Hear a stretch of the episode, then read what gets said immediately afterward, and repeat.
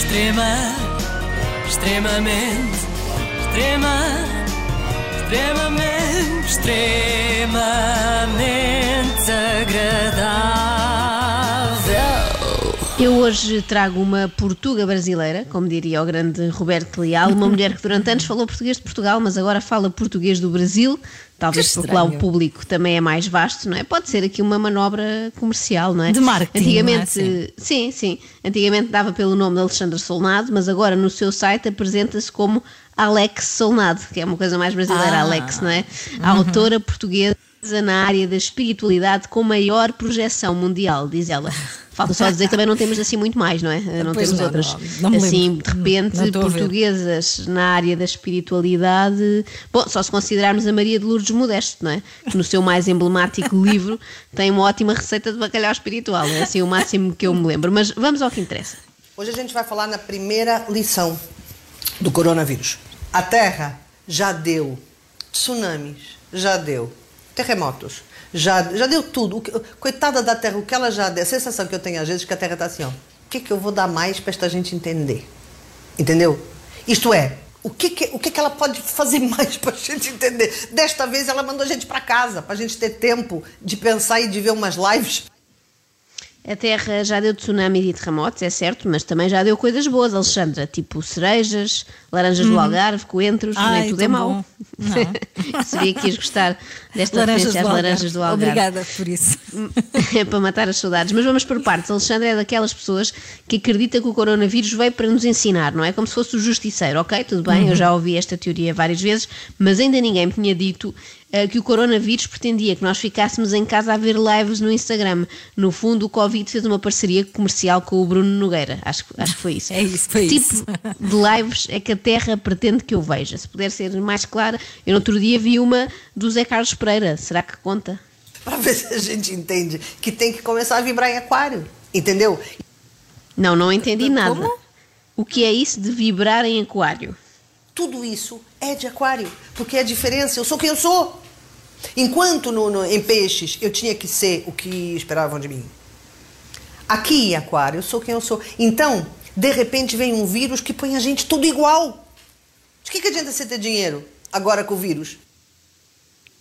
É bem, eu acho que ter dinheiro adianta sempre, Alexandra, porque uma coisa é fugir do vírus abrigando-se num T0 na Ameixoeira, outro é fugir do vírus em casa do Ricardo Salgado, não é? Mas pronto, eu diferente. acho que percebi a ideia. Agora estamos todos iguais, é isso. Há quem diga que estamos no mesmo barco, Alexandra acha que estamos todos no mesmo aquário. Estar longe das pessoas faz com que eu honre esta experiência. Tipo, se ele me fez ficar aqui longe daquelas pessoas, eu tenho que honrar isso. Eu tenho que fazer com que isso tenha um propósito, que valha para alguma coisa. Entende o que eu estou falando? Então, todo mundo está longe dos outros, do que é fora, para poder entrar, entrar eh, dentro. Ah, esta parte eu percebi. Se o vírus é? me mandou ficar longe do Sim. resto do mundo, sim, tantas semanas, eu tenho de o honrar, sei lá, arrumando aquelas gavetas que prometi que arrumava quando tivesse tempo, não é? E por falar em tarefas domésticas, Alexandra diz que nós temos de aspirar. E é bem verdade que eu daqui já vejo o cotão aqui no meu escritório, mas acho que ela quer que aspiremos outra coisa, a alma. Faz um trabalho que é sente isso, não quero.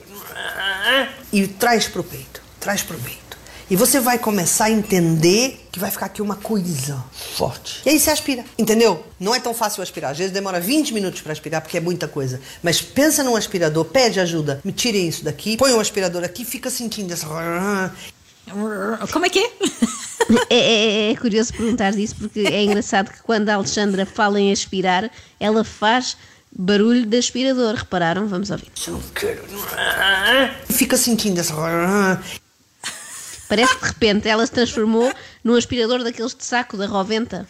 Por que que a gente não aproveita esta altura para fazer esse processo de encarar o medo e de aspirar, de levar embora? Oh, Alexandra, eh, eu já tenho dificuldade em arranjar tempo para aspirar ali os tapetes da sala. Quanto mais o meu medo. Eu só para aspirar os medos que tenho de doenças eram precisas Ih, 7 horas, não é? e Nunca mais 20 saí dali. aspiradores, e 20 sim, sim, daqueles potentes. industriais. daqueles- Sim, sim. Mas olhem que eu não sou a única. A própria Alexandra também fica um bocadinho nervosa quando tem de ir ao hospital. Eu estava muito agitada. E aí, A mulher falou assim: você vai ter que tirar análises. E eu perguntei quanto tempo demora as análises. E ela falou: ah, umas três horas. Você não tá entendendo o que aconteceu? Eu comecei assim, um alcacelser começou a subir aqui. Eu não sabia o que era aquilo, mas tipo, eu não queria ficar, porque eu tenho uma vida passada em que eu fiquei presa há 50 anos. Então, tudo que me prende, eu fico enlouquecida. Eu já tinha ouvido pessoas a dizer: olha, não posso ficar aqui à espera que, que chegue a 100 a 43 porque tenho uma vida.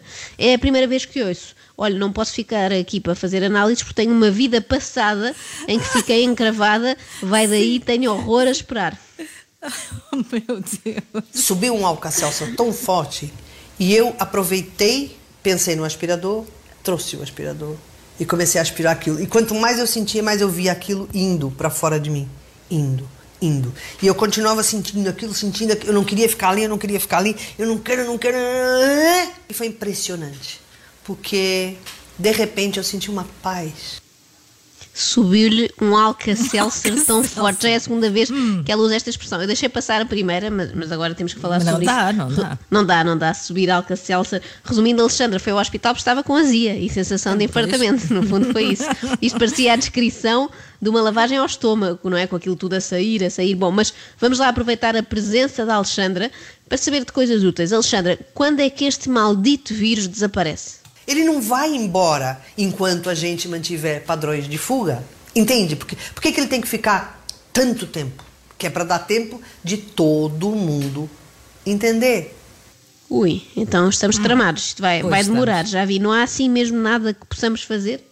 Eu já estou em casa faz não sei quantos dias e o pessoal ainda não entendeu, eu vou continuar em casa. Vou continuar fazendo o meu processo, até porque se eu subir a minha frequência vibratória, se eu começar a vibrar, eu vou ajudar com a minha frequência a que mais pessoas entendam. Porque chega uma altura em que a frequência vibratória é tão alta que quem não está vibrando nessa frequência se sente não pertence. O que, que a gente tem que fazer? Eu tenho que fazer a minha parte. E a minha parte é ficar em casa vibrando alto. Ponto final. Eu vou usar esta desculpa quando alguém me quiser obrigar a sair de casa para trabalhar. Vou dizer desculpem lá, mas não posso agora. A minha função na Terra é ficar em casa vibrando alto. Não posso interromper esta missão. Segundo, lição número 2. Se a Terra estivesse bem, ela não enviava alertas. Um tsunami é um alerta. Chuvas a mais são alertas. Calor a mais é um alerta.